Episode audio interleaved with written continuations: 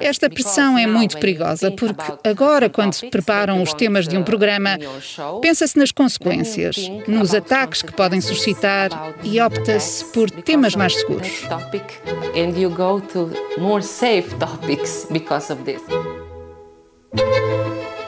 Viva! Está com o Expresso da Manhã. Eu sou o Paulo Baldaia.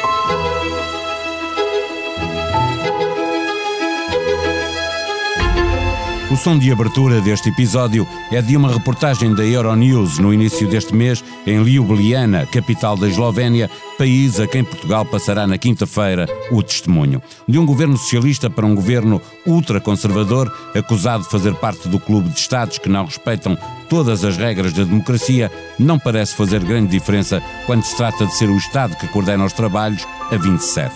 Ainda faz sentido esta rotatividade? A União Europeia orgulha-se de ter regras que fazem dela um espaço de liberdade e tolerância, mas da Eslovénia, da Polónia e, sobretudo, da Hungria sucedem-se os exemplos de violação grosseira destes princípios.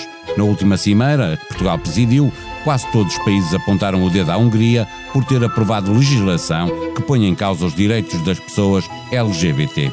Portugal tinha invocado a sua condição de presidir a União para recusar assinar uma carta contra a Hungria, dever de neutralidade, justificou a secretária de Estado dos Assuntos Europeus.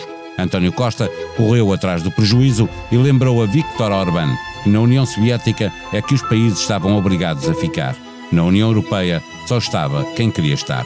Expulsar a Hungria? Nem pensar, sentenciou Emmanuel Macron, para quem a Europa não deve expulsar ninguém, mas convencer outros a entrar. Para falar de um clube em que da teoria à prática vai uma grande distância, está neste episódio a jornalista Susana Freixo, correspondente da SIC e do Expresso, em Bruxelas. O Expresso da Manhã tem o patrocínio do BPI, o Banco Oficial das Seleções. Banco BPI, Grupo CaixaBank. Viva Susana Fresh. A presidência portuguesa termina esta quarta-feira e, e, na quinta a Eslovénia uh, recebe o testemunho de um governo socialista para um governo mais à direita, um Estado a caminho da autocracia, desrespeitando às vezes a liberdade de imprensa. Na teoria, a mudança é de 180 graus. Na prática, alguma coisa muda na União Europeia? Bom dia. Uh, a ideia não é, não é necessariamente nem exatamente mudar. A ideia das presidências é dar continuidade e tem graça porque uh, a Eslovénia faz parte do atual trio de presidências, que era, foi primeiro a Alemanha, depois de Portugal e agora a Eslovénia, e tem estado há, há, há, algum tempo, portanto já antes da presidência alemã, que tem vindo a trabalhar os três em conjunto e a ideia é essa mesma, é dar continuidade. Houve coisas que começaram na presidência alemã, que continuaram na, na portuguesa e que a portuguesa conseguiu fechar, e as que Portugal não conseguiu fechar, então agora passam uh, para a Eslovénia e, eh, por exemplo, olhando para as prioridades da presidência eslovena, uh, está, por exemplo, a questão de facilitar a recuperação. E basicamente o que, o que vão ter que fazer é aprovar pelos ministros das Finanças uh, os planos de recuperação e resiliência. Só apenas um exemplo para se perceber como eles têm que dar a continuidade e não fazer grandes mudanças. A outra prioridade dos eslovenos, segundo eles próprios, é reforçar o Estado de Direito e os valores europeus. E esta é a grande questão: o que é que eles vão fazer uh, exatamente? Porque, como vimos na semana, na, na, semana passada, a presidência portuguesa voltou a desbloquear as audições à Polónia e à Hungria, no âmbito do procedimento do artigo 7, para verificar se estão ou não a pisar a linha vermelha do Estado de Direito. Essas audições uh, já foram feitas e agora a questão questão é saber se os eslovenos vão lhes dar continuidade e que continuidade lhes vão dar, se, por exemplo, vão finalmente levar esta questão a votos para se perceber se isto tem alguma consequência prática. É muito difícil que isso aconteça com a Eslovénia. Uh, digo eu, tendo em conta que no último Conselho Europeu a Hungria e o seu Primeiro-Ministro voltaram a ser duramente criticados uh, por quase todos os chefes de governo e, por causa de um pacote legislativo que põe em causa os direitos das pessoas LGBT, uh, a Europa acredita que alguma coisa vai mudar nesta matéria na, na Hungria? Uh, o que é que pode mudar de facto sem, sem haver sanções? É uma boa pergunta. O que é que pode mudar?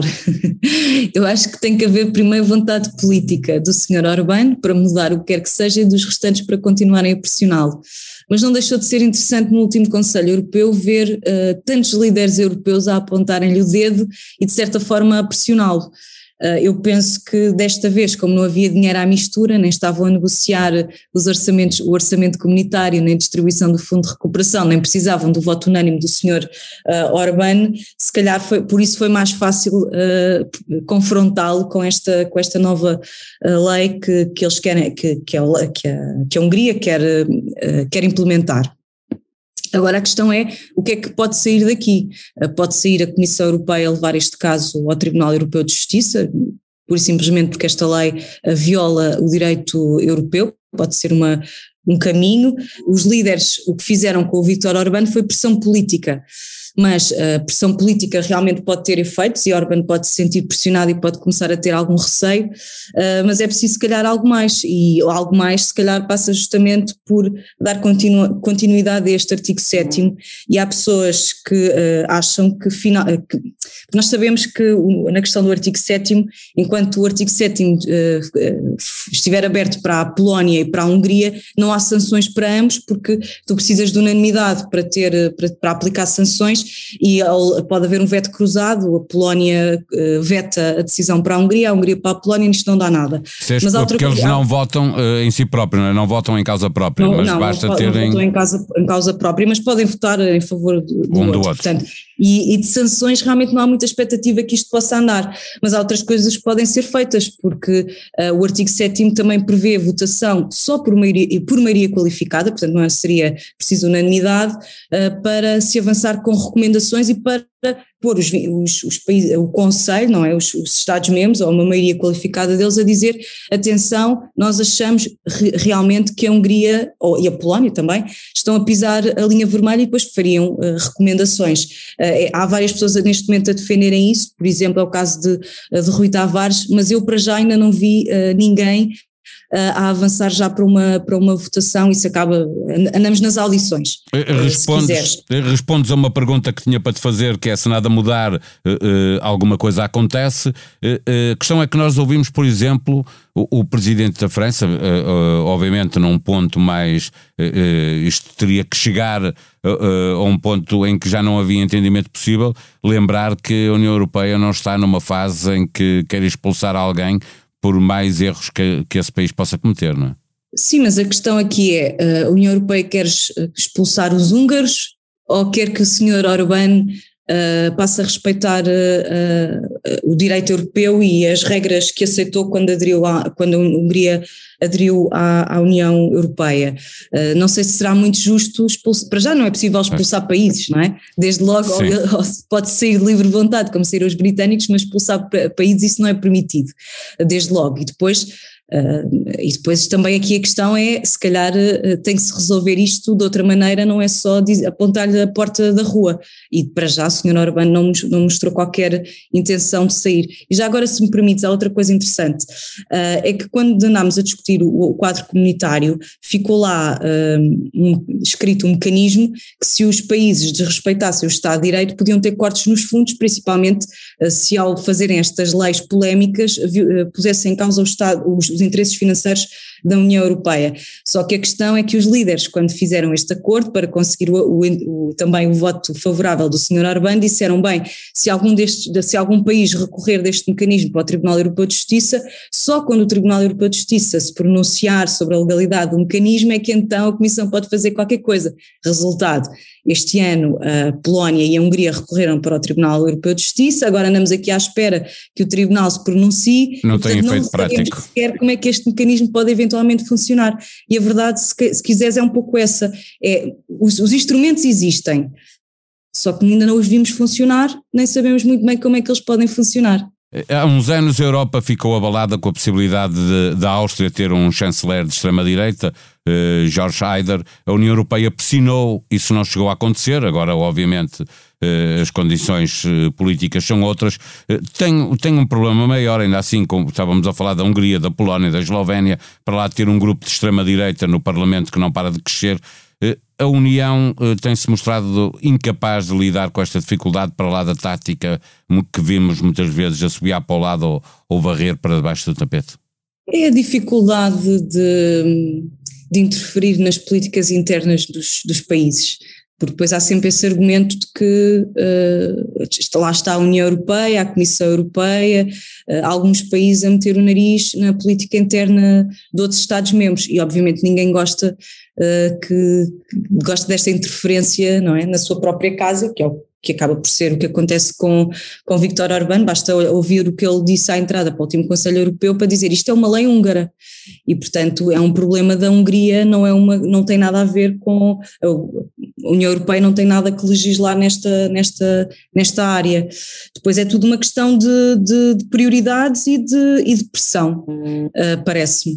Uh, já agora em relação à, à em relação à, à Eslovénia, eu estou muito curiosa para, saber o que é que a Eslovénia realmente vai fazer durante estes seis meses, porque o senhor uh, Yanis Ansa, o, primeiro-ministro esloveno, tenho ideia que não, não, ainda não aprendi a pronunciar bem o nome dele.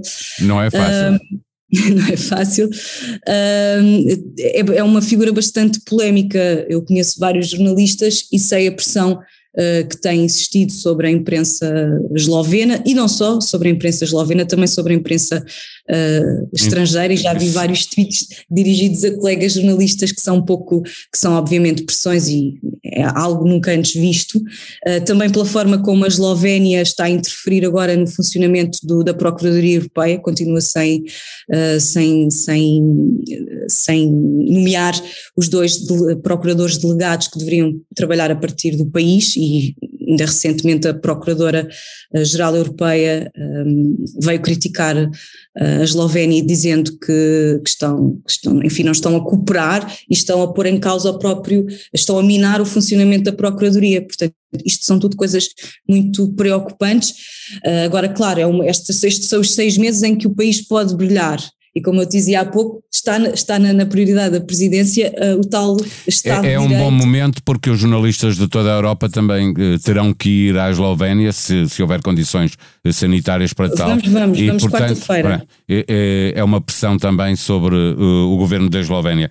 Finalmente, ainda faz sentido numa Europa 27 ter presidências rotativas a cada seis meses? Eu acho que faz todo sentido, não há aqui qualquer problema de rotatividade, eu penso que é bastante saudável que a presidência passe de país em país e que todos os países possam exercer esse trabalho de coordenação um, de, das várias negociações que têm, têm de decorrer no Conselho. Eu acho que isso é bom.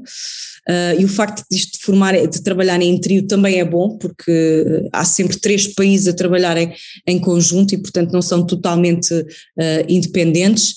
Depois, porque lhes permite uh, pressionar por algumas prioridades que lhes são mais caras, e, por exemplo, a Eslovénia, de certeza que vai agora também pressionar a questão do alargamento, e, portanto, eu não me parece que haja aqui um problema de rotatividade.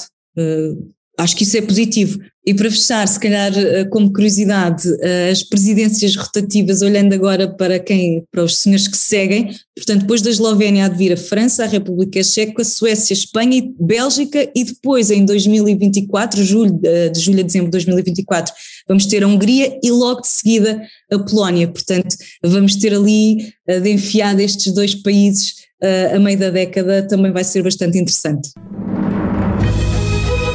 Em expresso.pt encontra toda a informação para saber como tem evoluído a pandemia em Portugal e no mundo. Por cá, segundo a Autoridade de Saúde Regional do Algarve, a taxa de incidência a 14 dias por 100 mil habitantes em cinco conselhos algarvios é muito elevada. Mais de 1.300 alunos de 52 turmas dos cinco municípios do Algarve onde as aulas presenciais foram suspensas estão em isolamento, havendo registro de 78 alunos infectados com Covid-19. Estamos já no verão, são precisas sugestões em boacama.boamesa.expresso.pt, pesca, marisqueio e gastronomia. Há um novo projeto para descobrir Portugal a partir do mar. O desejo de mar faz parte do nosso ADN. É desta forma que se apresenta o novo projeto de experiência Faina, com embarques em Lisboa, Cascais, Ericeira, Ria Formosa, Açores e Madeira. Este episódio teve os cuidados técnicos de João Luís Amorim. Tenham um bom dia, voltamos amanhã.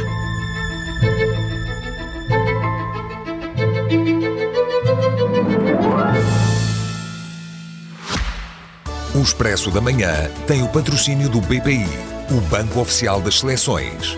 Banco BPI, Grupo CaixaBank.